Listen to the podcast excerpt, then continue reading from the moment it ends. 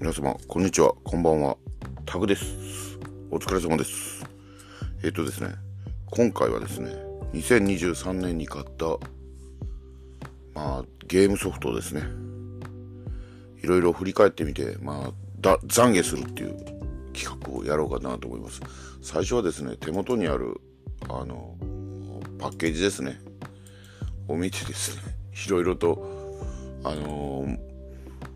まあ紹介していこうかなと思ったんですけども、意外とですね、これは去年、去年で2023年も去年なんですけれども、まあその当時ですね、それはもっと前の2022年に発売されたソフトだと思ってたものもありましてですね、今調べてみたらですね、意外と結構ソフトがあるっていうことに気がつきまして、まあ、それでですね、ちょっと資料、資料というかもう簡単に言ったら書き出してみたんですね。今手元にあるパッケージを全部、まあ、調べてですね。そしたらですね、まあまあ、一昨年買ったもんだと思ってたら実は去年だったっていう感じでですね。まあ、そういうのもありまして、まあ、ね、純不動ではある、純不動じゃないの、できるだけ、あの、まあ、発売日に近しいものから、あの紹介していこうかなと思思います。でですね、まあ2023年ですね、多分最初に買ったソフトは何かっていうとですね、これはですね、2023年に発売されたタイトルではなくてですね、ずいぶん前ですね、あの、デモン X マキナっていう、あの、ニンテンドースイッチで出てるゲームなんですけども、発売元はマーベラスさんでですね、まあ、なんていうんですかね、簡単に言うとですね、簡単に言うとっていう言い方も失礼なのかな。ただあの、アーマードコアありますよね。あれをね、想像していただくと結構近しいとは思うんですけども、えー、っとね、これ今ちょっと僕もね、詳細な資料なしに喋ってるんですけど、あの、調べましょうか。すいません。僕が聞いてた話としてはですね、あの、あの、何でしたっけ？あの、あれですね。それこそ本当にアーマードコアの開発に携わられてた方たちが、あの、作ったらしいみたいな感じのね、話で、あ、そうですね。これはですね、今、あの、調べてみました。ウィキペディアさんで。プロデューサーにはアーマードコアシリーズを手掛けた佃健一郎さん。メカニカルデザインには河森正治さん。で、キャラクターデザインにはファイアーエンブレム覚醒、ファイアーエンブレムイフ、ノーモアヒーローズの小崎祐介さんね。が、あのー、で、楽曲にはエースコンバットのこれ中鶴純一さんっていうもんですかね。というね、方が携わってるっていう方でね、3D メカアクション、ジャンルはね。で、あの、ここではアーセナルっていうね、ロボットを操作してっていうことで、あの、まあ、アーマードコアシリーズに近いけども、戦場におけるハックスラッシュは、フェムトというモード変更といった独自要素が存在しているということでね、まあ、この辺は僕もね、大してやれてないんでね、まあ、冒頭ちょっとやってたっていうだけで、ただあの、当時買った思い出としてはですね、もうこれ発売からだいぶ経ってるんですよね。確かですね、もうついでにウィキペディアさん調べて言うと、任天堂スイッチ版はですね、あの、9月の、9月の、あの、2019年の9月の14日に出てるみたいですね。それを僕はですね、2022年、22年じゃない、23年ですね。あの、新たに買ったんですね。年が明けてから。まあ完全にこれはもう、その前の月ですね。前の月であり前の年でもある2022年12月初旬にあったあの、ゲームアワーズ見て、あの、アーマードコア6の発表されて、まあやっぱりそういうね、ああいうジャンルの、まあ、ロボットゲーしたいなと思った時に、まあね、プレステ5にしても、プレステ4にしても、で、あのまあスイッチにしても、まあ、結構当時空白地帯と言ってもいいぐらいなかったんですよね。簡単に言ったらその手のアーマードコアアーマードコアもなかったですし、っていうことで、このデモン X マキナのことは、あの全然知ってたんですよね。で、うん、まあ当時ね、多分ね、買わなかったくせして、あのこれを機にというか、これのために作られたんですかね、最初、堀さんの、あのスイッチの両サイドにつける、あの、アタッチメント型のコントローラーですよね。まあ、後にあの何でしたっけあの、いろんな、あまりにもプレミア化して、デモン X な、デモン X マキナのために出た周辺機器だったはずなんですけども、確かその後、あの、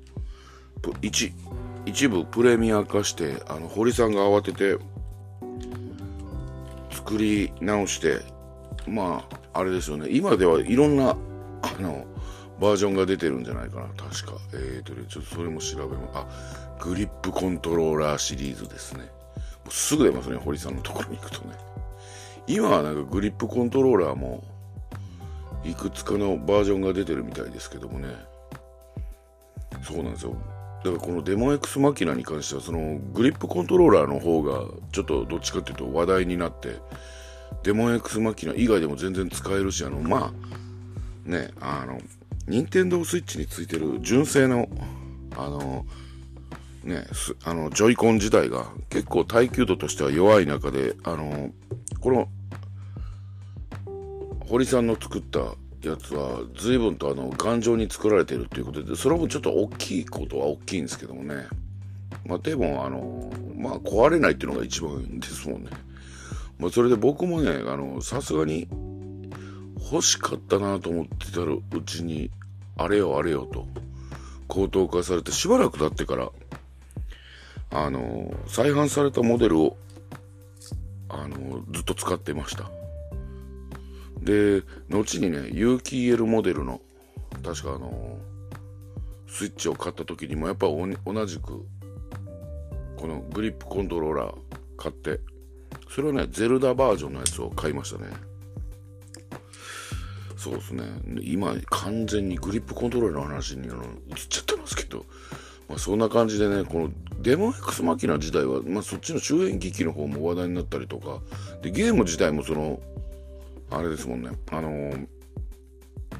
先ほど言ったように、この佃さんですかね、佃健一郎さん、で、あの、川森昌司さんっていうね、まあ、特にこの2人がやっぱり、アーマードコアの方で、やられてたっていうことで、まあ、有名だったとは思うんですよね。この方々が、やっぱり、ね、あの、フロムじゃないっていうところで別のところでゲームを作られてまああのリリースされてるっていうことで。僕もねあのー、今となってはねアーマードコアの前にちょこっと触ったっていうことであのー、これアーマードコアじゃないと思うんですよ。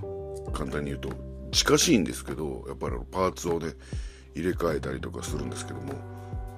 でもここでのイメージが僕にとっては結構 強かったもんで、やっぱこうですよねって思ってしまったんですね。遠い昔のアーマードコアシリーズの思い出と、このデマン X マキナの共通点といえば、チュートリアルが優しいっていうね。まあ、それの思い込みがあったからこそで、後々はあの話すアーマードコア6で、もう手痛い目に遭うんですけどもね。まあそういうことで、これはね、ちょっと触ってたんですけども、結局これを買ったのもいいんですけども、あの、ちゃんと触りきれなかったっていうのはね、このね、買った時期がちょっといくついつかはわかんないですけど、多分2023年の早い段階ですね、1月の最初の休みとかね、に、あのー、2週目の休みとか、僕金曜日休みだったりするんで、多分その頃に買ってるとは思うんですけども、ただね、あの、実は2023年というか2022年の年末ぐらいから、なんかセールでね、3ブレイクを僕買ってたと思うんですよ。スイッチ版の。で、そしたらあの、まあ思ってた以上に、あの、なんていうんですかね、手こずってはないんですけども、ボリューミーであるし、面白かったし、っていうので結構ハマってたっていうところがあってなかなかね買ったはいいけどね手が回ってないっていうところが正直なところでしたねでですねこの後ですね2023年の2月17日発売日。これは発売日にちゃんと買ってるっていうね記憶があるのがワイルドハーツですね。プレイステーション5で出たね。なんでこれ発売日に買ってるかっていうとねまあ先ほど言ったように僕2023年まあね開幕は、まあ、デモン X マキナも買いましたけどもどちらかというとあのモンスターハンターサンブレイクスイッチ版のねあれをやってたっていうところがあってまあいわゆるハンティングアクション仮ゲーですね。モンハンといえば元祖仮ゲーですよね。でまあまあ大好きなモンハンですよ。でやっぱりね大好きだからこそまあ、格ゲーのスト2ばっかりじゃっていうところと同じで、まあ、他のね仮ゲーはっていうところにもね興味がすそそられるわけですよね。まあそんな中でね、まあその2022年頃からもある程度 PR とかもされてて、お、今度のはちょっと違うぞっていうところで、まあ当時確かね、モンハンを超えるとか、超えるんじゃないかとかね、言われてたっていうところがあったのがこのワイルドハーツですね。まあ、光栄テクモさんですよね。確か、オメガフォースっていうあの、光栄テクモの、ね、中の開発チームが携わってるんですよね。だいぶモンスターハンターをやっぱり、ね、あの、前の陶器伝とかよりもね、だいぶ意識されてるし、うん、だいぶ参考にされて作られてるよなと、モーションであったりとか、ね、様々なところで、やられてて、あの、どうなんですかね、モンスターハンターワールドみたいに、一回出ちゃうと、まあ、オープンワールドみたいな感じで、ね、あの、ローディングがないっていう、あの仕様ですね。まあ、ライズとかもそうなんですけども。で、加えて、確か拠点がね、スタート地点というか、拠点を自分で任意に設置できたりとか、で、まあ、武器は武器で、モンスターハンターのそれを踏襲してるっていうよりは、どうですかね、あの、独自のね、あの、武器をいくつか備えてて、まあなんか確か傘とかもね、使ってるのかな。で、ここがポイントで、あの、その狩りに対しては確かからくりっていうね、まあ魔法じゃないんですけども、ね、あの、資材さえ持ってたらその場でからくりっていうのをやって、まあ、壁だったりとか、ちょっとした仕掛けをね、作ったりして、そのモンスターを、あの、狩猟するときに、まあ自分に優位にできるような仕掛けを作るというか、罠というかね、そういうのを作れるっていうところでね、比較的あの、すごい、注目してたんですけども、これもね、買ってね、多分ね、そんなにプレイしてないんですね。まあ、2、3時間だったとは思うんですよ。で、なんで2、3時間で終わってるかっていうと、作品自体が悪いわけではなくて、今でもね、ちょっとね、まあ、まあね、これ僕に時間があれば、がっつりやってあげてもいいなっていうね、やってあげてもいいなって言い方悪いですけども、ね、やってもいいなと思うのは、今まで出てきた、あの、モンハン以外の仮ゲーの中では、最も僕がやりたいと思ってた仮ゲーかなと思います。ゴッドイーターだったり、陶器伝だったり、他にも多分出てたと思うんですけども、とてもあの、モンスターハンターの次ってっていう風に感じた時に、考えた時に仮ゲーとしてですね、非常にあの、レベルが高かったんじゃないのかなと。いや、実際僕、あの、大型モンスターね、1種類か2種類ぐらいしか退治してないんで、なんですけど、まずね、雰囲気が良かったっていうのがね、最大の特徴かなと思います。その武器であったりとか、様々なことが、そのモンスターハンターの良さって、結局、なんていうんですかね、あの、むちゃくちゃ大きな武器を、バカみたいに華奢な、普通に華奢な、ね、人がね、めちゃくちゃぶん回すっていうね、まあ簡単にね、こうは、腐すような言い方して申し訳ないんですけど、あの、FF7 のクラウドさんみたいにね、あんな体験をバンバンね、振り回すっていうよりは、モンスターハンターってやっぱり重いから、あの、よっこいしょっていう感じでね、あの、振るじゃないですか。それに近いモーションだったりとか、あのー、まあ、あとは、その、まあ、基本的にはフィクションではあるんですけどもすごいリアリティのあるね動作であったりとか雰囲気っていうのがあのあってですね。まあそれがすごい僕にとっては好印象だったんですね。ただこの当時モンスターハンターサンブレイクにハマっておりまして手が回らないと。仮ゲー2本同時進行させるほどのねまあ、で、もう一つ言うとね、そのモンスターハンターサンブレイクを僕がプレイしてたっていうのが、スイッチだったりするじゃないですか。まあ、取り回しがいいんですよ。そしてですね、この2023年2月17日ね、これを狙って出したのかなって、今となっては思っちゃうんですけど、多分そうなんだろうなと思うんですけど、カプコンさんはね、確か1月の26日とかね、そのあたりでですね、プレイステーション5、プレイステーション4、あと、えっ、ー、と、Xbox シリーズ X、S、で、さらにはあの、スチームじゃない、他の、あの、プラットフォームとか、Windows ですね。でですね、動く、モンスターハンターライズを出されてるんですね。まあ、これらはあの、スイッチと違って、スイッチ版のライズと違って、あの、いわゆるフレームレートが上がってるっていうことで、まあ僕もそれ発売日に ダウンロードしちゃってるんですよね。ってことになると、スイッチではサンブレイクをやり、プレイステーション5では、あの、ライズをやってたっていうところもあって、そこにね、そのライズはまあちょっと止まってもいいかなと。あの、スイッチ版で一度はやってるっていうこともあって、簡単に言ってしまえば、あの、先が見えてるというか、ライズをクリアするまでにはこれぐらいだなっていうね、クリアまでの時間がある程度イメージしやすかったっていうところがあって、だからワイルドハーツもちょいちょい触ってるたはずなんですけども、やっぱりでもね、仮ゲー2本走らせるっていうのはなかなかね、2種類かな。うん、実質3本走らせるっていうのはなかなかね、至難の技でね、結局無理だったんですね。結局プレステ5ではモンスターハンターライズ、スイッチではモンスターハンターサンブレイクと、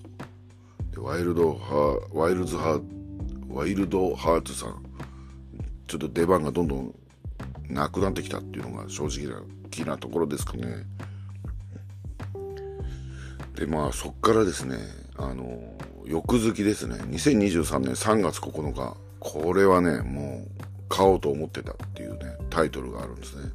これがね、レイズアーケードクロノロジーっていうね、まああの、レイヤーセクション、レイストーム、そしてなんだっけな、レイクライシスかな。この3本が入った、あの、まあゲームなんですけども、これ開発は確か M2 さんがやってたと思うんですよね。まあ移植というんですかね。アーケード版のレイヤーセクション、レイストーム、そしてレイクライシスが入ってるっていうことで、僕ね、レイストームがすごい好きだったんですよ。レイストームじゃないや。レイストームか。レイストームですね。2作目だから。すごいアーケードでもやってましたし、あの、プレステにね、当時出てたんで、それもね、やってたっていうのもあって、ね、まあ、限定版ちょっとね、気持ち欲しかったところはあったんですけども、まあ、なかなかいい金額もしたなっていうのと、結局僕やっぱ思い入れがあるのはレイストームだったりするんで、そっちも、そっちが、あの、やりたかったっていうことで、まあ通常版買っちゃってますね。で、これもね、結局、先日したあの、あれですね。モンスターハンターライズをやってたりとか、まあその辺の絡みもあってですね、これやれてなかったんじゃないかな、言うほどっていうね。まあもちろんあの、レイストームとかね、一通り全部はプレイしてるんですけども、まあ本当にちょっと触って終わりみたいな感じだったと思うんですね。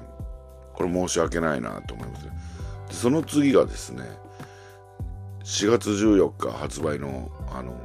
ロックマンエグゼアドバンスドコレクションですね。これ前も多分話したと思うんですけども、まあ、そもそもがあの、ロックマンエグゼ全部入りっていうこともあるんですけど、僕がそんなに、ロックマンエグゼにね、あの、すごい熱中してたっていうわけではないんですけども、まあ、どれか、なんか多分ワンとかあの辺りだったとは思うんですけども、ワゴン品になってるね、新品でワゴン品になってるのをソフマップさんあたりで、ソフマップだったのか古本市場だったのか覚えてないんですけども。でまあ買って当時アドバンスでやってたなってちょこっとね触ってやっててああのねあのファミコンから続くロックマンとかとはちょっと違うテイストでっていうことで。うんあのいかにもあのキッズのまあキッズというかキッズというと失礼なのかな。でもなんか小学校の中学年から高学年ぐらいの子に向けて作った、ね、あの、ホビー要素の入った、あのね、漫画と、ね、コミ、コロコロコミックかなんかと、ね、あのうまいこと連携してやってそうな感じの、多分やってたと思うんですよね。で、テレビアニメも確かあったと思いますし、っていう感じの、うん、あの、ロックマンで、まあ、これね、もう完全にあの、ウェブ CM とかであると思うんですけども、あの、その CM にやられて、あ、いいなと思ってね、値段も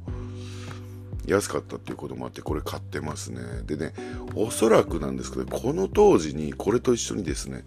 キャノンダンサーっていうね、こちらもこちらで、まあ、まあ、カプコンついてるんですけども、このキャノンダンサー自体はカプコンではないんですけども、あの、あれですね、あの、ストライダー肥料とかを作られた方たちが、あの、カプコン退社された後に、あの、作って、ミッチェルっていう会社から当時アーケード版として出てたのかな。もうあの、まあ、ストライダー飛竜なんですよ。簡単に言うと。ストライダー飛竜の精神的続編みたいな感じで。これはですね、僕、実は、当時も存在すら知らなかったタイトルで、じゃあなんで買ったのかっていうと、これ、これも前多分話したかもしれないんですけども、あの僕が聞いてるあのブライトビットブラザーズさんっていうポッドキャストがあるんですね BB ブロスさんですねそこでですねあのパーソナリティを務められてる、えーと、長谷川さんがまあちょっとした時にその会話をされてたんですね。キャノンダンサーがまさか復活するとはっつってあのストライダー飛竜の続編のっていう僕それを聞くまでねストライダー飛竜は当然知ってたんですけどもそこに続編が、続編っていうかね、まあ、精神的続編というか、そのオリジナルのキャラ、あの、ストライダーヒリを作った方たちが、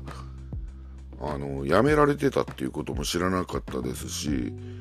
その後ね、早い段階で作られてたっていうことは知らず、知らなかったんですね。で、これ確か、ストライダーヒリオ自体はプレステ3の頃ぐらいに、ストライダーヒリオ2みたいなのがなんか出てたみたいなんですけど、ちょっと雰囲気もなんかだいぶ変わってまして、それで確か僕ね、当時、ストライダーヒリオ2は変わらなかったんですけども、まあ、どちらかというと、こっちのキャノンダンサーもうまんま、ストライダー飛竜なんですけども、ストライダー飛竜って、本宮宏さんでしたっけね、漫画家の。あの方のイラストだったり、版権とかとの絡みもあったんですけども、このキャノンダンサーは、それとは全く関係ないっていうことで、あの、デザイナーさんのセンスがもう大爆発してる感じで、画面とかを見るとね、ちょっとこうやってみたいなと思って、興味があって買ったっていうのが正直なところかな。これもね、実はね、何回かプレイして、そのままちょっと眠っちゃってる状態ですね。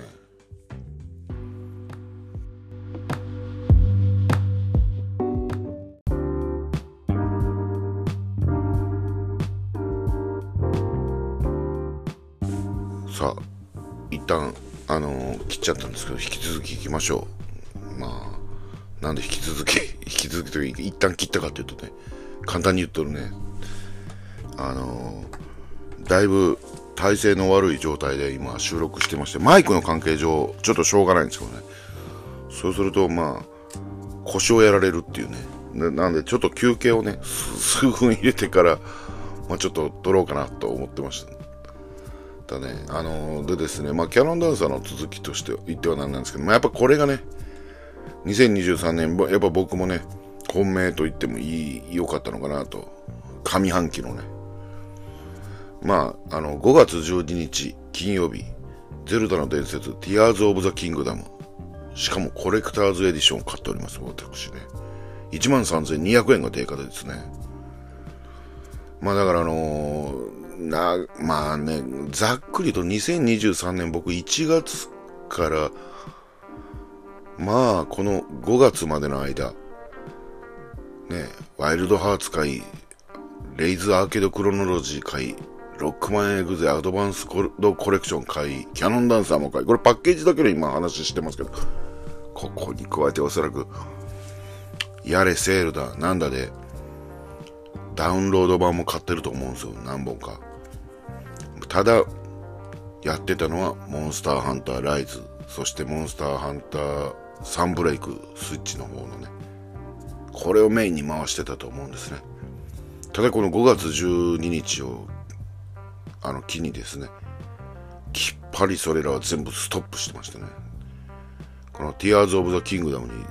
まあ全力で挑むことになるんですね。まあここまで行ってて現在2024年1月12日現在もう12日じゃないですね。多分13日になってると思うんですけど。私このティアキンクリアしておりません。まあ未だにね。クリアしてないどころかですね。まあもうちょっと軽く放置してるっていう状態ですかね。でまあねでもただこの時は結構やってるんですよね。ちゃんとちゃんと当たり前なんですけども。でまあねまあスイッチも都合2台はしごしまして。あの以前から持ってた旧式のね旧式っていう言い方、まあ、初期型というかねのスイッチでプレイし、まあ、これをこ,、まあ、これで数十時間やった後にですね有機 EL, も EL モデルを買いましてもうどんだけゼルダが好きなんだっていうぐらいねティアキン仕様のさっきのあの堀さんのグリップコントローラーを指しですねだから有機 EL モデルのジョイコン未使用っていうね本当はねあのティアキンモデルのスイッチが欲しかったんですけどね。売ってなくてですね結局。入手できなかったんでね、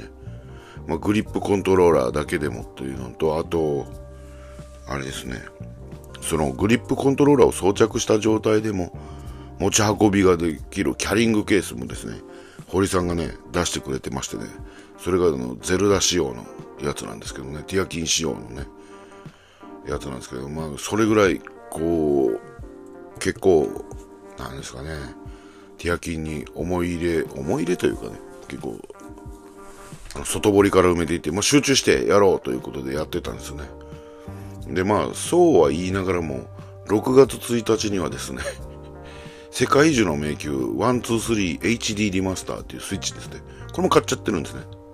まあ、買ってるっていうかね、もうあのー、なんで買ったかって言ったら、あの、できないことは分かってたんですね。できないことは分かってたんですけども、あのー、ちょっと欲しかったな、ということで。というかね、あのー、本当はね、初回限定版、限定出荷版っていうんですかね、価格は一緒なんですけどもね、あの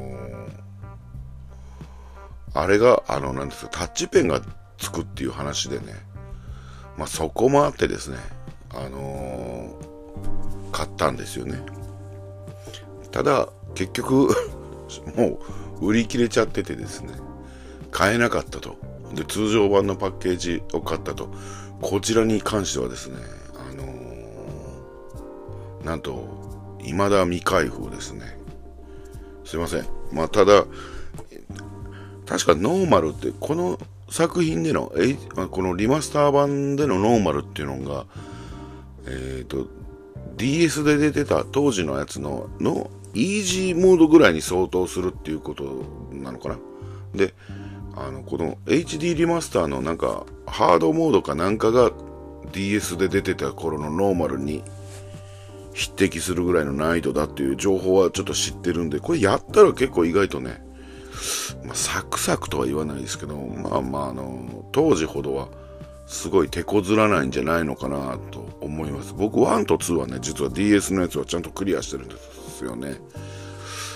まあでね、これもね、ちょっと折を見てね、あの、ダンジョン RPG やりたい病っていうのはね、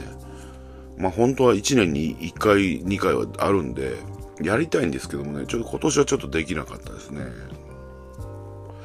でですね、っていうことで、あの、まあ、結局、これを買ったのはいいんですけど、まあ、ティアキンまでやってましたね。で、そのままティアキンだけをやってるかっていうとですね、6月22日にはですね、ファイナルファンタジー16が出てますね。買ってますね。買って1時間ぐらいやってますね。もう発売日にほぼほぼ定価で近い、あのー、価格で買ってます。これはですね、もうやれないっていうことは分かってたんですよ。やれないし、ティアキンをある程度落ち着かせてとかクリアするまではやらないぞって思ってたんですけども、発売日には FF 16は買おうと。もう心に決めてたんですね。もう世界中の迷宮もそうなんですけども。で、特にね、うーん、こういう言い方が正しいのかどうかはわかんないんですけど、あの、被らなければ、ディアキンと被らなければ、被らなかった時期的にですよ。うん、やっぱりよかった、もっと真剣にプレイしてたよなって思うぐらいに、もう僕、だから1時間しかプレイしてないんで、物語の結末とかゲームの評価とかもい、まだに僕知らないんですよ。あんまり見ないようにもしてますし、ただなんで、あの、買ったかっていうと、まあなんかね、ちょっとジャンルとしては、あの、アクションロールプレイングとかになるんですかね。あの、ね、コマンドバトルのファイナルファンタジーではないんですけども、まあ、僕の好きなファイナルファンタジーっていうんですかね、その中世ヨーロッパ風の、ね、ところにちょっと寄せてくれたかなっていうのがやっぱりポイントが高くて。で、あの、吉田直樹さん、プロデューサー、ね、ディレクターもやられてるのかな、プロデューサーだったと思うんですけども、この方はあの、ファイナルファンタジー、えーと、なんだっけ、あの、オンラインの14とかをやられてる方ですよね。で、僕14とかやったことないんですよ。ただ、14って最初にダメだったところから、まあこの吉田直樹さんっていうのが立て直したっていうのはもう有名な話でテレビであったりとかでもね、出てましたし、で、うん、なんか、この人の作品をやらないからこそ結構ね、普通にフラットな感じでこの人が持ってるね、そのマスコミ向けに話してるっていうところはあるんでしょうけども、その、まあい、まあ、ファイナルファンタジーっていうものに対しての姿勢だったりね、そのイメージだったりっていうのをすごい普通に聞いてて、ああっていうね、僕が好きだった頃のファイナルファンタジーのイメージと近いものをこの人も持ってくれてるんだなと思って、で、こう、そういう人が、まあ、作られてるっていうこともあって、まあね、応援したいなっていう意味合いもあって、発売日にね、あの、買いました。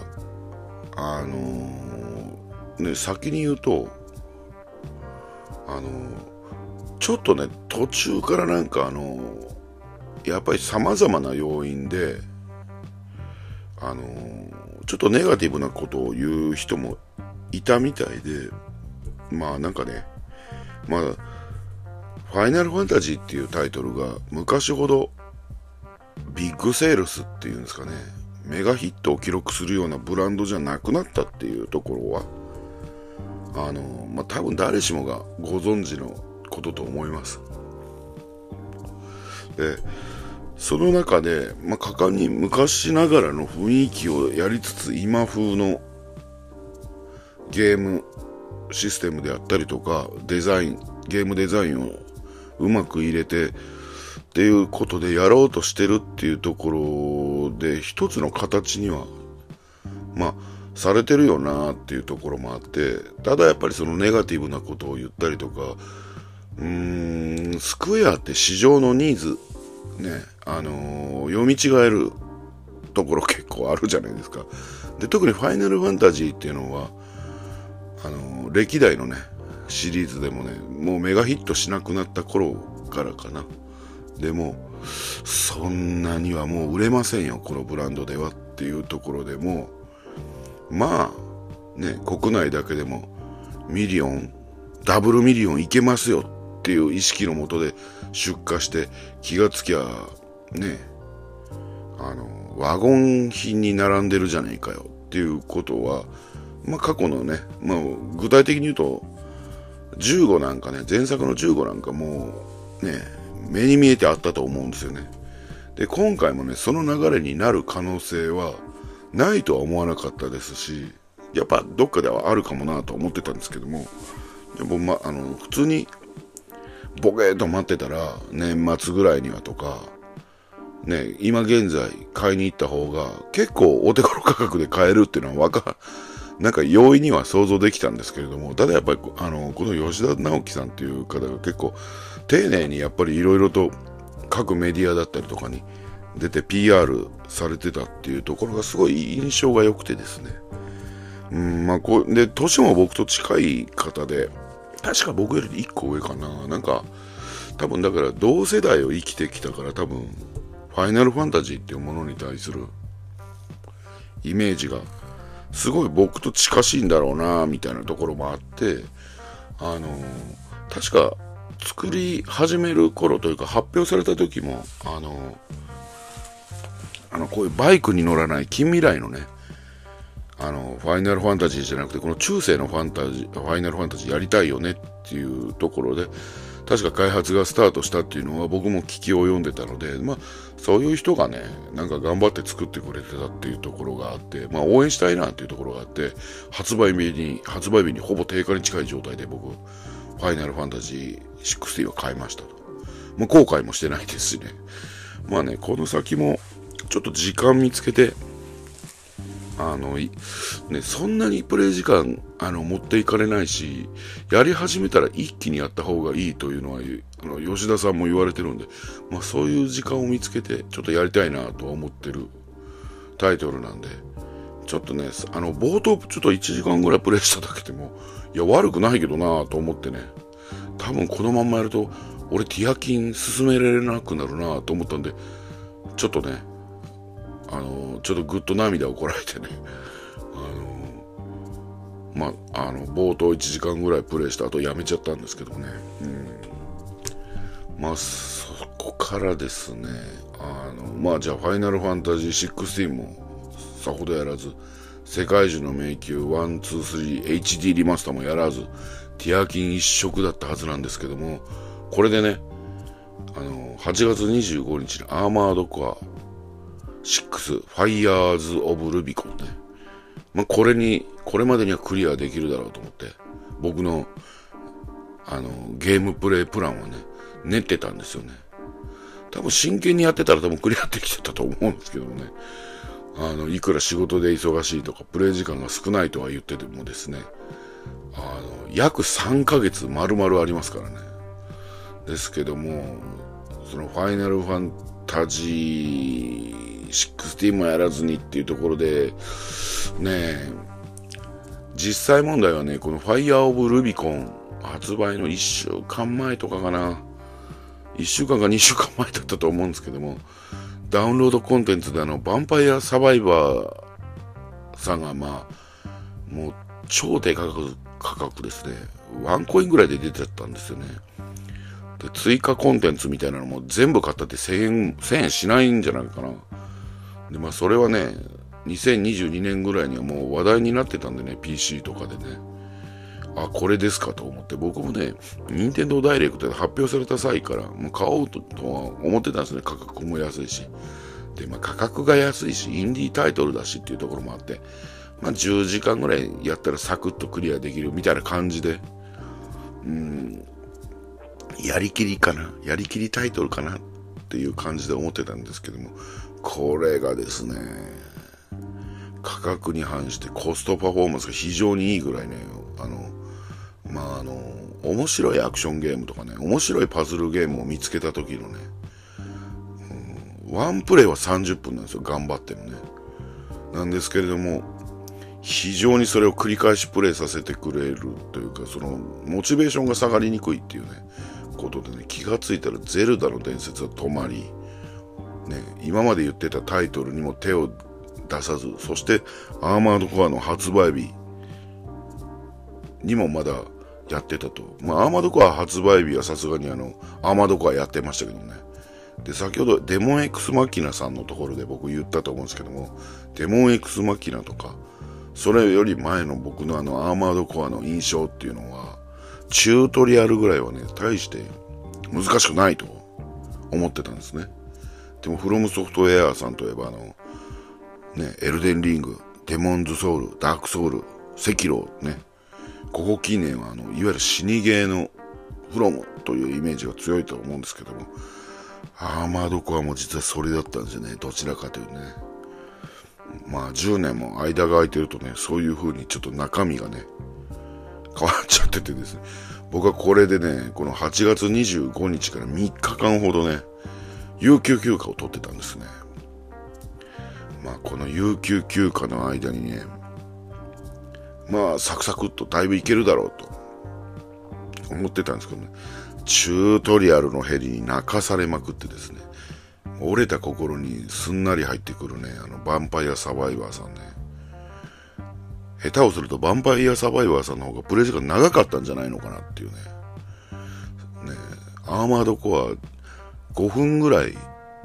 まあ45分やって45分もやってたのかな45分やってまあゲームオーバーみたいになると、それを2、3回やるともう心が折れてですね、ヴァンパイアサバイバーさんをね、2回ぐらいやっちゃうっていうね。まあ、そんな感じで。まあでもその後もね、いろいろ動画を見たりとかして、対策とってやってるんですけども、まあ未だにちょっとね、アーマードコアもね、あの未クリアの状態なんですけども、だいぶ進んではいるんですけどね。で、まあそっからまた、まあ、あの、進んで、スーパーマリオブラザーズワンダー、10月20日ですね。で、10月24日にはメタルギアマスターコレクションっていうのが出てるんですけど、僕でもスーパーマリオブラザーズワンダーは発売日なんかには買わなかったんですよ。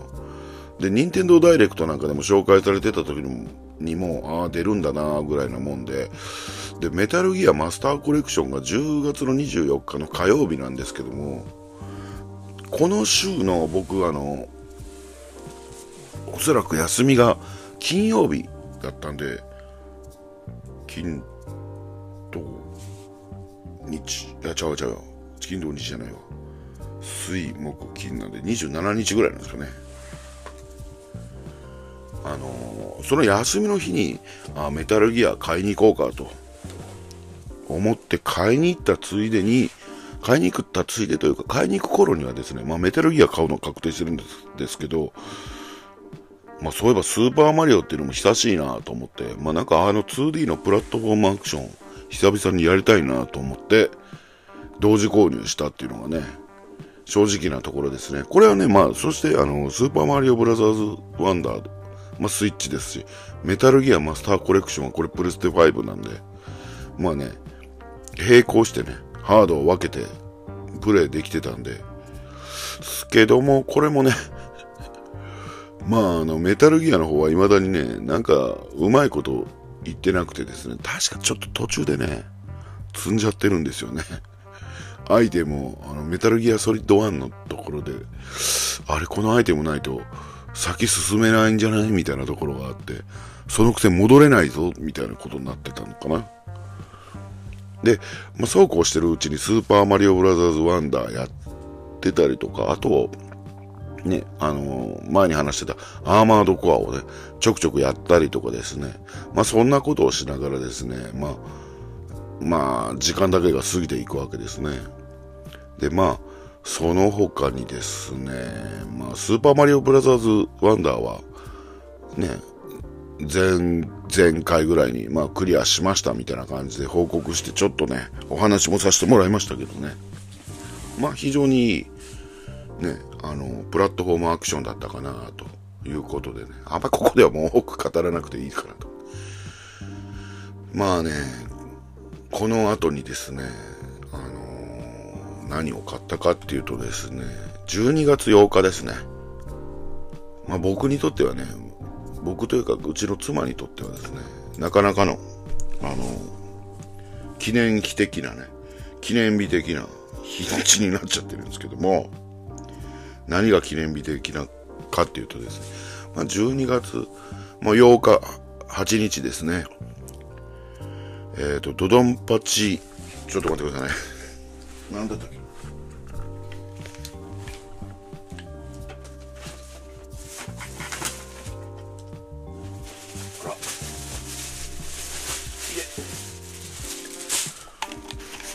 すいません。離れてるもんで。これです、これか。えっ、ー、とね、今、買った時の袋からやっと久々に出しましたね。まあ、未開封っていうことですね。ドドンパチ大往生ね。輪廻転生かな。うーん、うーんとか言って これのですね、輪廻転生、ドドンパチ大往生、輪廻転生のですね、初回限定版ですね。もうあのー、すごいちょっと大きな箱でですね、任天堂スイッチの、ね、やつなんですけども、まあ、ソフト、そしてオフィシャルアーカイブインタビュー、さらにハイパーピンバッジ、中国製、中国製って言わなくてもいいんですけど、で、さらに、ドドンパチ大往生、輪廻転生サウンドトラック、さらに、復刻インストラクションカード、復刻インストラクションステッカー、などが入ってると。まあね、そういうわけで、まあまあ、これね、もう、安心の M2 さんが、確か、そうですね、M2 さんが、発売も M2 さんなんですね。M2 ショットトリガーっていうことで。まあ、これはね、12月8日、あのー、今これ収録してるね、マイクがちょうど来た頃で、あの、これ、今、まさにこれ撮ってるマイクっていうのが、あの、コンデンサマイクなんですけども、ヘッドホンさしてモニタリングしながら、モニターしながらね、だから僕こうやって喋ってるのをヘッドホンからも聞ける、聞きながら喋ってるんですけど、このヘッドホンを買いに行こうって言って、近場のあの、古本市場さんかなんかにね、もう僕はそんなにこだわりないんで、あの、ゲーミングヘッドホンみたいなやつね、あの、買おうかなと思って行った時に、そういや、ドドンパチ大往生大往生かな大往生出てるなって。まあでももうあの、ちょっと予約するの忘れてたから初回限定版は、まあ無理だろうと。思ってあのヘッドホン握ったままプッと見たらですね、売り場見たら普通に初回限定版まだ残ってたんですね。ラッキーと思ってそのまま買っちゃったっていうね。で、これあのー、多分ね、あのー、後々だいぶ後悔するんですね。あのー、まあ、初回限定版だったから、勢い余って買ったんですけど、初回限定版じゃなかったら、僕ちょっと実は後に回そうと思ってたんですね。パッケージだったらまあある程度ね、買えるだろうと。いつでもっていうのと、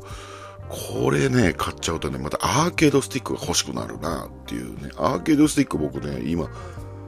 現行機で動くアーケードスティックって実は持ってないんですよね。で、最近のアーケードスティックって結構いい金額するんで、やっぱり覚悟を決めて買うっていうところがあるんで、そうするとですね、まあ今はね、僕のところのメイン機種としてはですね、まあ、現行世代機は、プレイステーション5、ニンテンドースイッチ、Xbox シリーズ X あるんですね。で、特にスイッチと、プレイステーション5ですね。まあ、プレイステーション5はプレイステーション4の、あのー、ね、ソフトも動くということで、こちらプレイステーション4にはですね、過去にあの、カプコンのね、ストリートファイターの、あのー、何でしたっけ、20、35周年アニバーサリーパックみたいなね、もうストリートファイター、ね、一作目から、あの、ストリートファイター3、サードストライクぐらいまで、まあ、ストゼロも含むみたいなのが全部入ったパッケージだったりとか、あのー、ヴァンパイアハン、ヴァンパイアハンターじゃない、ヴァンパイアのね、まあ、全部入りみたいなやつもあったりとかね、そっちをね、プレイステーション企画では持ってたりとか、もうこれも、やっぱあの、欲しいじゃないですか。アナログ、アーケードスティックがですね。で、スイッチの方はスイッチの方でですね、カプコンアーケードスタジアムがあったりとか、まあ M2 さんのね、あの、移植してくれてるシューティング関係も何本か持ってるんですよ。究極タイガーヘリだったりとか、あのー、サメサメサメとかね、あの辺が入ってるやつとか持ってるんですけど、こちらもアーケードスティックが欲しいと。で、まあ、ね、両方動けるやつもちょっとね、詳しくはちょっと調べてないんですけど、どうやらなんかどっちかでは問題が出るみたいなね、あの、アーケードスティックがあったりするみたいで、ちょっとね、決めかねてるっていうところがあって、まあどうしたもんかなってずっとこれ棚上げにしてるんですね。アーケードスティック購入問題みたいなのが僕の中ではあって。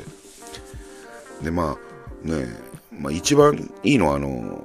スイッチ版、PS5 版、それぞれで買えよっていう話なんですけども、いや、でかいんですよ。もうただでさえ部屋が物でね、溢れてるんで、いい値段もしますしね。なんで、どうしたもんかなと思ってたところにね、もうこうやって、あの、また、ドドンパチとか買っちゃうとね、また色々と悩みの種が出るよなとか思ってたんで、ただ初回限定版はやっぱりね、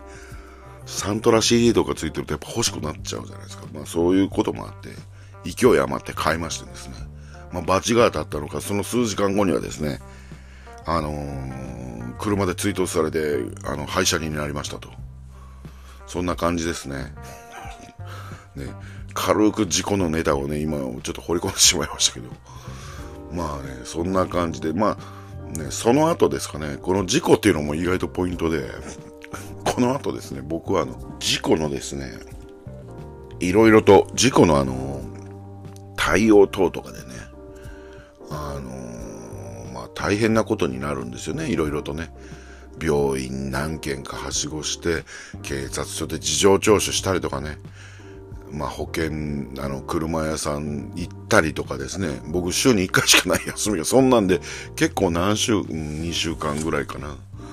2週、3週とね、結構そういうことで動いて、結構ヘロヘロになった時にですね、ある日、古本市場さんにまた、もうね、結構もう鬱憤があったんですよね。もう、積もり積もってて、まあ、それで、そういえばもうゲームでも買うかっていうね、何もクリアできてないんですけどね、そういえばゲームでも買いに行くかっつって行ったらですね、まあ、グラビティサーキットっていうね、これもインディーゲームなんですけどもね、これを、これがパッケージになってるっていうことは知ってたんで、まあ、これでも買いに行こうと思って買いに行った時に、スカル、ザ・ヒーロー・スレイヤーって、これもインディーゲームなんですけど、これがパッケージ化されてるっていうことはちょっと知らなくて、まあ、これとですね、グラビティサーキットとスカル・ザ・ヒーロー・スレイヤー、2本をね、これ多分12月のね、後半だったと思うんですね。これ買いまして、これで2023年僕はゲームはね、パッケージ版ですけどね、あの、すべてかなというところです。えーとですね、ちなみにですね、あの、本当はね、これに合わせて、あの、さらにダウンロードコンテンツなんかもね、あの、今から紹介したかったんですけども、なかなか結構喋りましたよね。喋りすぎたんで、ちょっとまあ、スピードをはしょって話すとですね、結構ね、こっちもね、えげつないんですよ。えげつないし、あの、今話そうと思って、あ、あった。モニターを切り替えようかなとは思ってたんですけど、ね、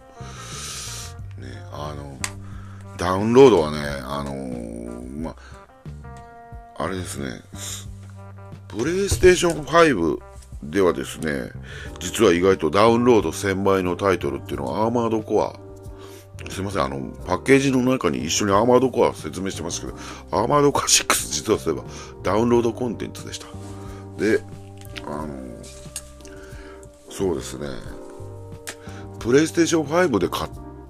たダウンロードソフトっていうのは意外とそのアーマードコアとあとはモンスターハンターこれもさっき言ってたんですけどもねタイモンスターハンターライズかなライズじゃないライズですね。ライズと後にあのサンブレイクも出ますけどもそれを買ったぐらいですかね。でただやっぱスイッチのダウンロードは結構買ってるんですよね。でまあそうですね。今、あのうち、僕、今スイッチだから2台所有してるんですけども、2台目っていうのが、あの、ゼルダの伝説のティアキンを買ってしばらくしてから買ったっていうことで、それでもね、何本か入ってますね。ちょっと読むと、風来の試練5プラスというね、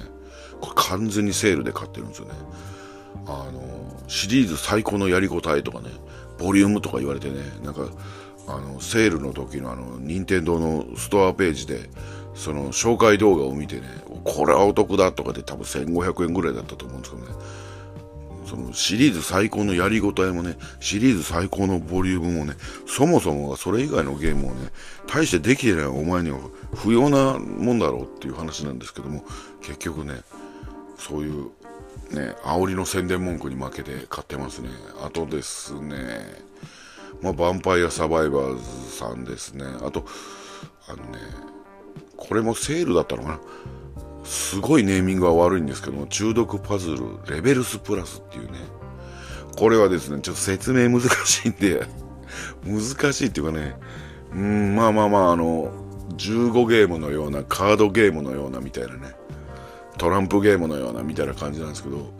ちょっとね、あの、まさに、あの、ネーミング通りに面白い、ネーミング通りにというか中毒パズルというか中毒要素があるんですけども、まあ、ネーミングちょっとひどいんで、結構ね、あの、なんかしょぼそうに見えるんですけど、これやるとね、面白いんですよね。まあ、セールとかだと、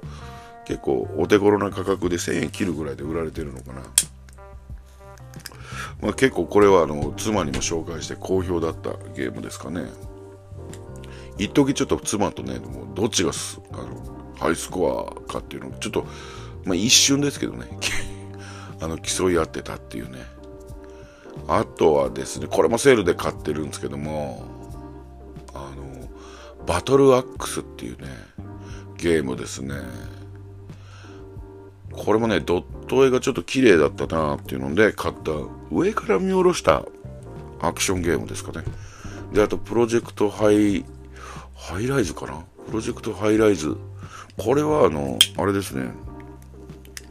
もう完全に僕があのタワーとかが昔好きだったんで、タワーとかね、シムシティとかね。だからシムシティが今で言うとシティーズスカイラインみたいな、ね、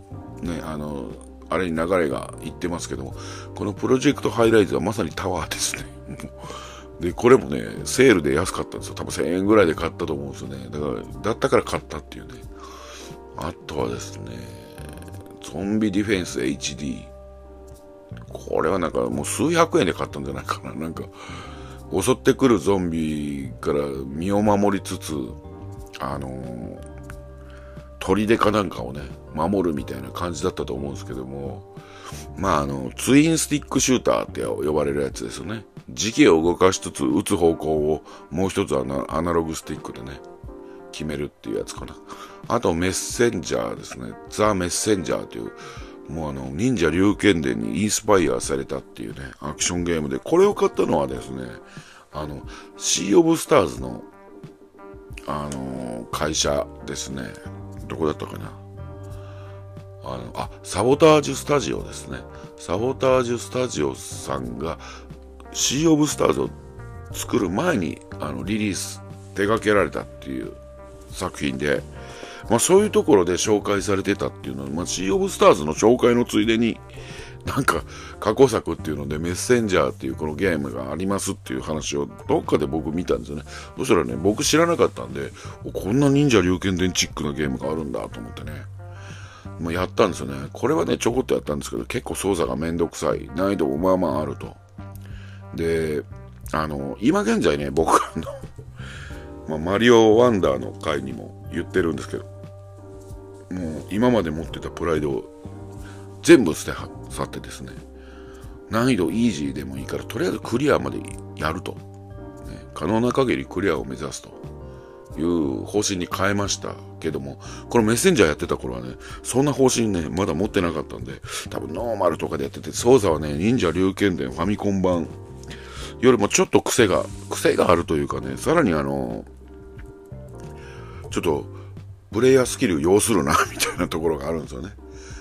まあ、それで、ある程度は進んでるんですけども、まあ、止まっちゃいましたね。まあ、今、もう一回、難易度下げてプレイしたら、もうちょっとマシかなとは思うんですけどもね。で、あと、セール品で、これもループヒーローっていう、こちらもね、あのー、ね、こう、薄っぺらい解説で、あれなんですけども、これもドット絵がね、すごい自分好みで書き込んだ感じのね、ドット絵だったっていうところで、で、まあセールだったんですよね。それで買ったっていう、まあブロフォースっていうのね、もう一個紹介すると、それもね、これちょっとドット絵はドット絵なんですけど、ちょっとまあ、ループフィーリョとかメッセンジャーに比べると、まあ雑いんですけども、ちょっとね、使用できる横スクロールのね、あの、アクションシューティングなんですけど、使えるやつが、あの、使用できるキャラが、お前見たぞっていうようなキャラばっかりなんですよね。80年代のあのアクション映画のキャラをモチーフとしてるだろうみたいなね。まあ、ロッキーと、ロッキーじゃないあの、ランボーとか、コマンドーとかね、だからシュワちゃんとか、スタローンはね、当然でね、君あの、A チームに出てくるあの、コングさんにそっくりなキャラクターですよね、とかね、そういうね、80年代のアクション、前、アクション映画とかを見てたらね、あ、このキャラあれにそっくりだよな、みたいな、そのパロディー感もね、すごい良くて、前々からね、すごい気にはしてたんですけども、まあ、ね、プレステ、プレステで出てた頃からちょっとで注目はしてたんですけど、まあ、スイッチ版も出てるんだと、しかも安セールでなんか400円ぐらいで売られてたから、まあ、買っとくかって買ったっていうね。まあ、今のところね、ちょっと怖いんでね、ここで止めときましょう。ダウンロードはね、あの、その、ティアキンを買った時に、買った後に、あの、スイッチをね、入れ替えてるっていうことで、あの、前のね、スイッチにも、多分前半ティアキンよりも前にね、買ってるダウンロードソフトもね、何本か入ってるとは思うんですよ。セールだっつうのでね、買ってね。まあ、そこまで遡るとなかなかないい本数になると思って。あとですね、まああの、余談というかスイッチじゃなくてですね、あの、Xbox シリーズ X を僕今年、今年は2023年10月には買いまして、これはね、あの、ゲームパスの影響もあって、ね、ああ、あれやりたかった、これやりたかったって思うので、ダウンロードはしてるんですけども、まあ、これ言い始めるとキリがないですし、ただ僕が一本ね、唯一お金を出して買ったのが、これも BB ブロスの川崎さんに、あの、おすすめいただいた、あの塊魂、あ、みんな大好き塊魂アンコールですね。これの、これは全部スイッチでもプレステ5でも、プレステ5というか4ですね。でも出てるんですけども、Xbox シリーズ X 版っていうのは、あのー、フレームレートが60フレームだって言われて、それはちょっとやってみたいなと思ってね、あの、ゲームパスに入ってなかったタイトルではあるんですけども、あの、未だ、あの、僕が Xbox であの、有料でお金を払って買った唯一のタイトルになってますね。まあ、他にも買ってもいいんですけどもね。まあ、今はあの、ちょっと、いろんなゲーム買いすぎてるんで、ちょっとね、よほどのことがない限り、ちょっとね、何か何本かクリアしてから買おうっていうことでね、今ちょっとね、Xbox の方も止めてるんですよね。まあね、今現在はまあ、こんなところですかね。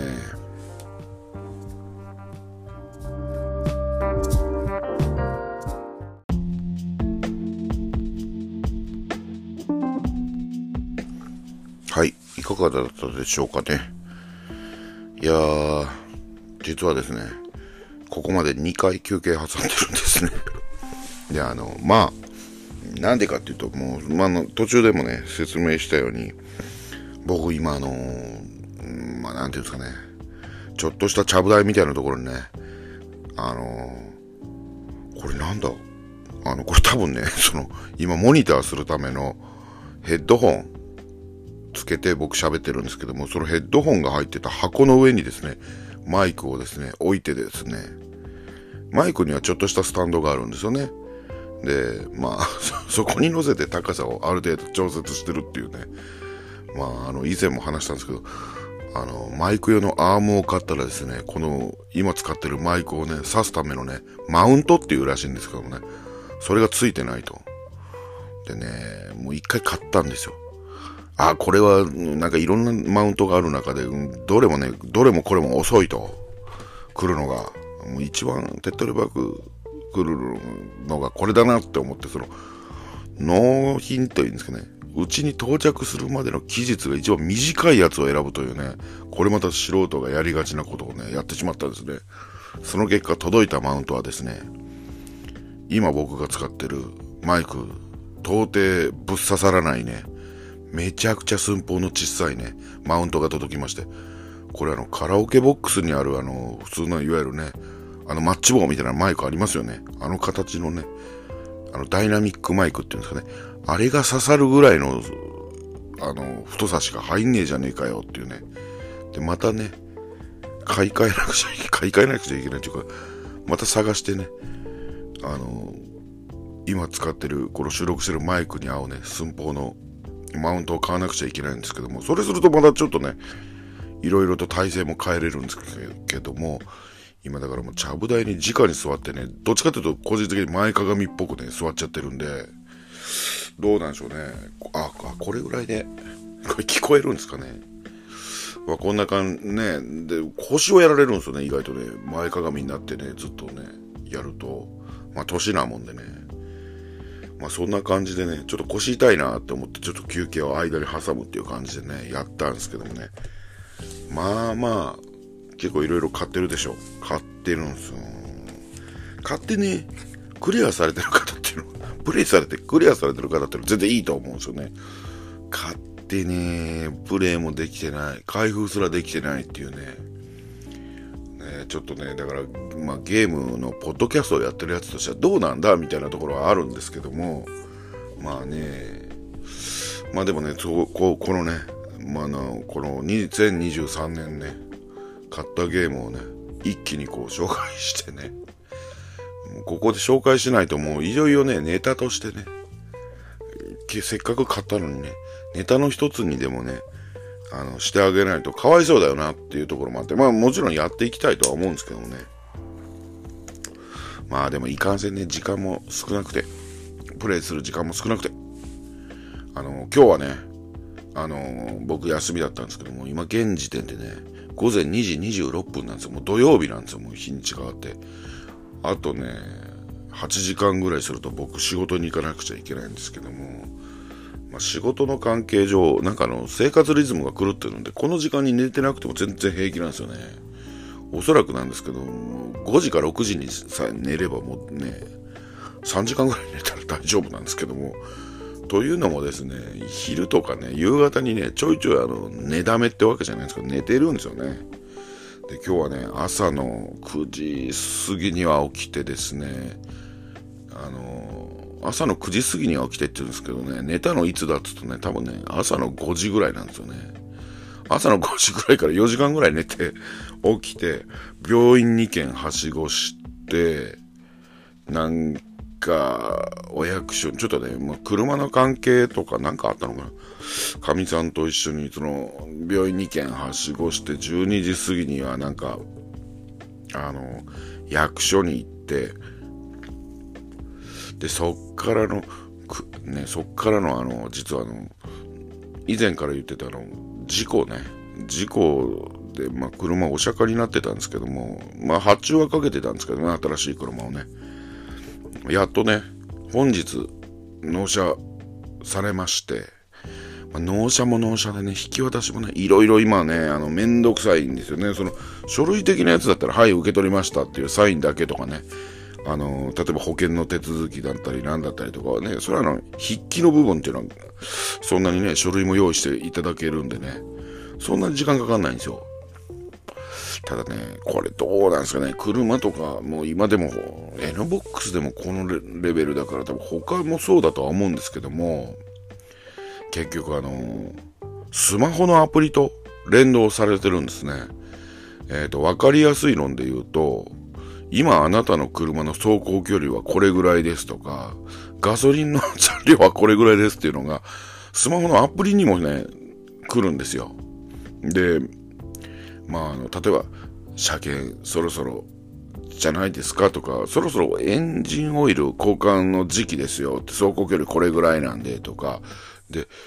えっ、ー、とね、最後に給油したのは何月何日の何時ですとかね、そんなんはね、記録はね、もうあの、前の世代の、第2世代の NBOX でもね、そのアプリと連動はしてたんですけども、今回さらにね、別のアプリをまたね、ダウンロードしてっていうところで、あのー、なんていうんですかね、家にいながらにして、エンジンをかけて、あの暖房をつけてとかね、そんなのね、遠隔でリモート操作ができるらしいんですよね。まあ、これね、うち大阪なんであれなんですけど、どうなんでしょうね。これやっぱりあの、東北とか、やっぱり寒い地域の人だったりすると、ね、まあまあ僕もそうなんですけど、大阪でもそうなんですけど、やっぱね、時間帯によってはまだちょっとあの、氷、氷というかね、ちょっと凍ってるというかね、で、あの、窓をちょっとね、エンジンかけて温めてたり、昔で言うとあのね、熱湯じゃないですけど、あの、窓にかけてっていうのがね、あの、特に北国の人たちだったりすると、恒例だったと思うんですけど、あれをね、言ったら、あの、しなくても、あの、ヒーターでね、窓を温めてっていうのをね、しかもそれをスマホからね、できるっていうね。まあ、さすがにあの、スマホでね、エンジンとかかけれますけど、運転はできないですからね。まあ、当たり前なんですけどね。まあ、ね、そういうのでアプリをダウンロードしてとかね、そういうので、またね、あの、うちのかみさんが、どんくさいのか、なんかよくわかんないんですけども、ログイン ID とパスワードが一致しないだろ、なんだろうね、ちょっとうまくいかないっていうね、もうあの、アカウント登録あるあるみたいなことをね、ちょっとやって、それでさらに時間引っ張ったっていうところもあってね。で、そっからやっと、あの、食事にありつけて、つって、そうこうしてるうちに子供、息子をバイトに送らなくちゃいけないつってね。まあ、息子をバイトに送る頃には僕も力尽きて部屋で寝て、寝ちゃったりしてたんですよね。で、まあ、まあ、9時ぐらいにかみさん送った後帰ってきて、ちょっと喋った後、またね、僕も部屋に戻ってきて、ね、あの、ちょっとゲームしてたかな？うん、ちょっとゲームをしてて、そこでね、ブラッドステインド、カース・オブ・ザ・ムーン、プレイしてたんですけどね、ちょっと1時間ちょっとやったかな。で、まあ、この収録のためにですね、あの、まあ、所持してるソフトをね、正確にあの、発売日とかをね、あの、ちょっと調べようってで、ね、カリカリあの、PC 立ち上げてやってたりとかしてですね。で、収録して気がつきはもう3時前っていう、今2時半かな。感じでね。まあね、だからカース・オブ・ザ・ムーンね、ブラッド・ステインド・カース・オブ・ザ・ムーンっていうのは皆さん何て読むんですか？ブラ、ブラステとか読むんですかね？これね、これ結局ね、都合、えっ、ー、と、ブラッド・ステインド、カース・オブ・ザ・ムーンっていうのが2作、ブラッド・ステインド、スピリチュアル・なんたらっていうのがね、あの、本編ですよね、いわゆるね。これが1本で出て、これ、ブラステっていうことね、あのこっちのこのカース・オブ・ザ・ムーンっていう外伝が、も入るけど、本編もブラステになるし、このカース・オブ・ザ・ムーンは1と2があるんですね。これ言いづらいなぁ。言いづらいですね。ブラステ、カース、オブ・ザ、略称できないですね。省略できないですね。ブラステカス、違うななんかね、これ、これ前ね、悪魔城ドラキュラ月下の野草曲だったら月下とか言う、通じるんですけどね。漆黒とか言うんですよね、確かね。これ、うちの息子がよく言うんでね、どれが何かっていうのは、あの、うちの息子だとね、省略してこう言うんだとかね、教えてくれるんですけどね。こっちどうなんだろうなうちの息子もね、意外とあの、ステージクリア型の悪魔城ドラキュラシリーズはちょっと苦手だったみたいで、探索アクションメインの方がすごい好きみたいで、そっちにはね、あの、詳しいみたいなんですけどね、うん、まあそのカース・オブ・ザ・ムーンね、一作目をちょこっとやって、いよいよ、いよいよラスボスに今来てるんですよね。3週目のね。まあね、だからまだね、もうちょっとね、かかるみたいで。うん。で、まあちょっとまた寝てやったりして、やっと収録して、この時間ですかね。今ね。まあまあまあ。まあそんな感じで、これのね、ことももうちょっと話したかったんですけど、今回はもうね、2023年買ったゲーム、もう、懺悔する回ということで、本当にすいませんでしたってね、作った皆さんね、本当に申し訳ないと。あの、他にもダウンロードコンテンツで言えば紹介しきれてない中にはバルケンとかも確かあったと思うんですよね。これも M2 さんですよね。だからそういう意味ではね、うーん、M2 さんのゲームって僕ね、結構そうだな、2023年振り返ると、カプコンのゲームは結構買ったなっていうのがあるんですよ。こうまあ、カプコンのゲームはね、毎年のように、やっぱり、入ってるメーカーの中には、どれが多いかっていうのでね、もう、カプコン、任天堂さんが意外と僕ね、その今年は、あの、ティアキンとマリオ買ってますけど、そんなに多くないですよね。で、毎年1本買ってりゃいい方なのかな、ぐらいなもんなんですよ。どちらかというと、カプコンさんがやっぱ一番多いかなという。セールだったりとか、そのモンスターハンターだったりとかね。あとはね、あの、アーケードスタジアム。もうこれ去年の話じゃないんですけれども、一昨年とかかな。あと、あれですね。あ、去年買ってるな。アーケードスタジアムの2は、あの1ですらプレイちゃんとまともにできてないからって、発売日はちょっとスルーしたんですけども、後々セールでね、安くなっちゃってるんでね、ええー、と思ってまとめて買っちゃえと思ってね、うん、買ってるんですけどね。その去年買ってるのは やっぱりカプコンね。で、あとはストリートファイターのアニバーサリーエディションだかなんだかだったりとか、そのヴァンパイアのね、言ってたやつだったりとかも買ってますし、でも意外とね、よくよく考えたら、M2 さんの、あの、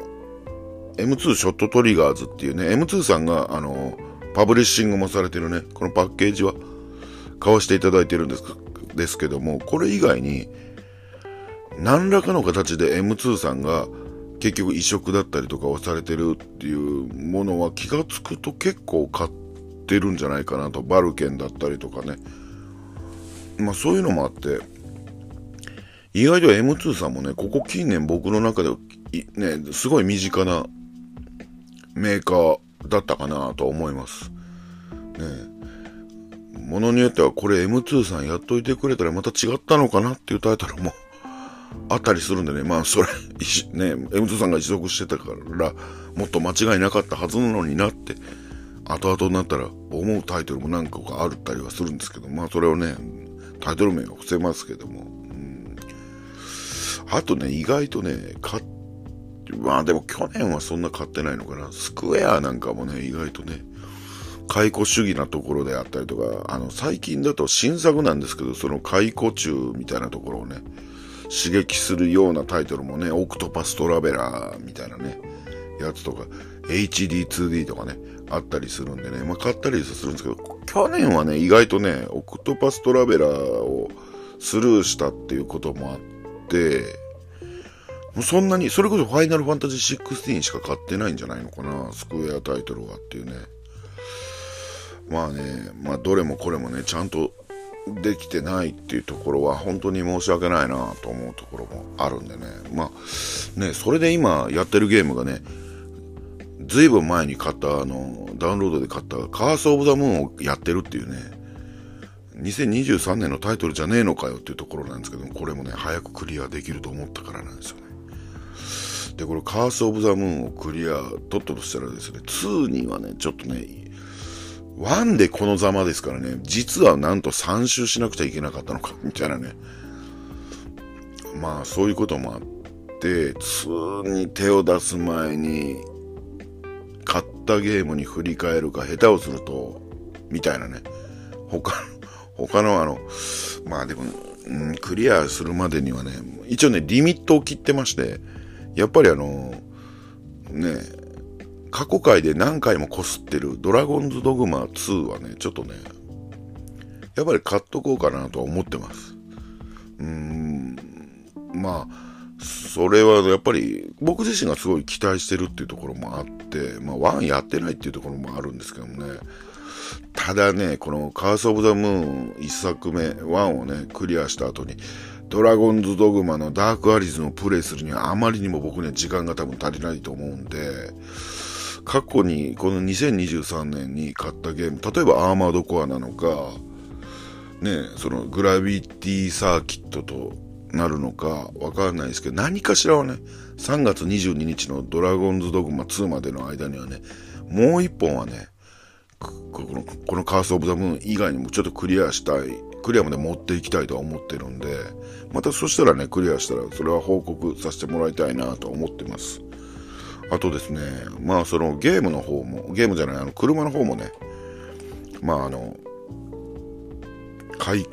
替えたというか、まあね、お釈迦にまたなっちゃったんですけど、やっと来たということでですね、これね、もう、あれなんですけどね、非常にね、ニッチな話なんですけども、僕とかかみさんは、あの、まあ、タバコ吸うもんで、まあ、あの、今まで借りてた台車なんて、まあ、最近はね、タバコを吸う人には、あの、ね、レンタカーなんて禁煙者ばっかりなんで、ね、タバコ吸えなかったんですけども、まあまあ、マイカーだったら吸えるっちゅうことで、そうするとあの、まああの、なんていうんですかね、今のところたま、例えば帰りのね、キロ、運転中に収録っていうのはね、何回もやってるんですけども、ね、また久々に、あの、一時はね、僕このポッドキャストデビューした時とか、どっちかというと、帰りの車中、ね、運転中というよりはね、自宅の駐車場から 収録してたっていうね、意外とね、落ち着くんですよね、それがね、僕収録としてはね。だからそっからもう収録して、ね、ペラペラと喋っていければなというところも一個あって、そうするとね、資料がね、ないんですけどね、意外とね、まあ、椅子に座ってるっていうこともあってね、1時間ぐらいね、車の中だったらペラペラペラペラ喋ってられるっていうのもあって、まあそっからのね、またあの収録もやっていければなと思います。あと、今回からですね、あの、メールアドレスも概要欄に記載しておりますので、まあお便りとありましたらまたね、あの、やっていただければと思います。あの、あとですね、X でもですね、まあ、ハッシュタグ、しゃべろくで、しゃべろく、数字の6でね、しゃべろくって、ハッシュタグでやってコメントいただけると、非常に喜びますので、そちらもまたよろしくお願いします。ということでですね、まあ、あの、今回はそろそろ終わりにしていきたいと思います。で、あの、この回とは別にですね、もう、車中で収録40分ぐらい多分トータルでしてるんじゃないかな。1回20分ぐらいのね、2発ぐらいやっててね、それはペラペラとね、また別のゲームのことも喋ってるけど、ゲームじゃないね、あの、飲食業のね、飲食業というかね、あの、そっち方面の話もちょっとしてるんで、またよかったらそっちもね、多分この後の回になると思うんで、また聞いていただければと思います。それでは本日も聴いていただいてありがとうございます。さようなら。おやすみなさい。